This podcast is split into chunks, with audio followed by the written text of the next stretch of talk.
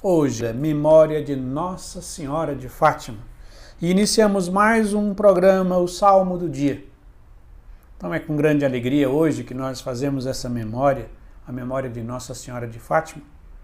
E nós celebramos um acontecimento, e esse dia 13 de maio de 1917 foi a primeira aparição. Então, uma sequência de aparições que Nossa Senhora vai fazer a três pastorinhos: Lúcia, Francisco e Jacinto. Todos três crianças. E essa aparição tem uma mensagem de um cunho profético muito importante. E uma mensagem onde Nossa Senhora pede a oração e a penitência pela conversão dos pecadores. E neste dia tão feliz, nós rezamos o Salmo, o Salmo 44, 45, na sua primeira estrofe que diz: Escutai, minha filha, olhai e ouvi isto. Esquecei vosso povo e a casa paterna. Que o rei se encante com vossa beleza. Prestai-lhe homenagem, é vosso Senhor.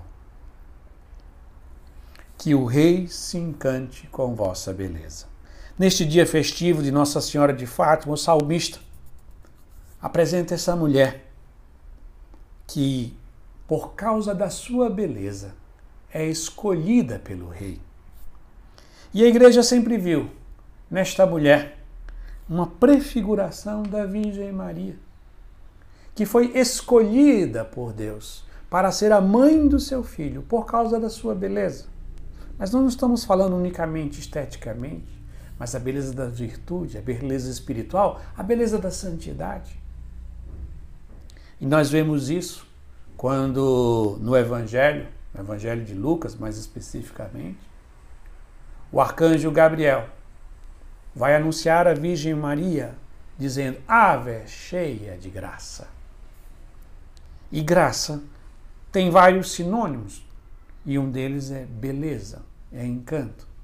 Então o arcanjo está dizendo: Ave, tu és cheia de graça, tu és toda bela, tu és toda encantadora. Ele está dizendo: A tua beleza encantou os olhos do Pai e por isso ele a escolheu para ser a mãe do seu filho.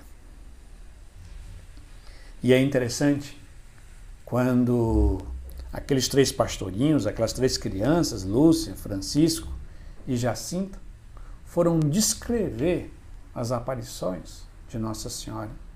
Elas sempre descrevem dessa forma. Era uma mulher belíssima, era uma mulher lindíssima e é com este espírito de gratidão, porque Deus, na sua infinita bondade, permitiu que a sua mãe vieste a este mundo para nos relembrar o caminho da oração e da penitência. Aquela que é a mais bela de todas as criaturas. Nós vamos assim mais uma vez rezar essa estrofe nessa perspectiva, que ela é a bela mulher que foi escolhida para ser a mãe do Filho de Deus. Escutai, minha filha, olhai e ouvi isto, esquecei vosso povo e a casa paterna, que o rei se encante com a vossa beleza. Prestai-lhe homenagem, é vosso Senhor. Amém.